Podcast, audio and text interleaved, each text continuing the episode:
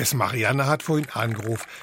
Du tätst zurückrufen. Aha, was hat's denn gesagt, was es wollt? Es wollte wissen, ob mir auch kein Angebotsplätscher die Woche gekriegt hätte. Sie hätte nämlich keinen gekriegt und es wird doch so gern wissen, was es wohl im Angebot gibt. Meine Herren, die haben auch nichts anderes zu tun, wie die Plätscher zu lesen, damit sie hinterher am Klopapier noch 20 Cent irgendwo absparen können. Dort dabei verdient der Helmut doch gut.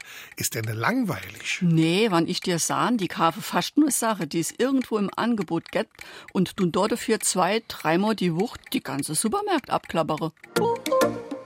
SR3. Warum wir so reden. Wie man schwätze. Abklappern heißt heute so viel wie von einem Ort zum anderen zu fahren, wenn man nach etwas Bestimmtem auf der Suche ist. Man hätte auch sagen können, Von Pontius zu Pilatus Larve. der Begriff stammt aus der Jägersprache. Bei einer Jagd im Mittelalter wurde das Wild mit Holzklappern von Jagdhelfern aus seinen Verstecken aufgescheucht. Man musste einige Verstecke abklappern und Tiere aufscheuchen, damit die Jäger erfolgreich waren. Zusätzlich hing man Stofffetzen auf, um das Wild den Jägern in die Arme zu treiben. Sogenannte Lappen. Wenn das Wild dann trotzdem den Jägern entkam und zwischen den Stofffetzen verschwand, dann ging es den Weidmännern durch die Lappen. SR3.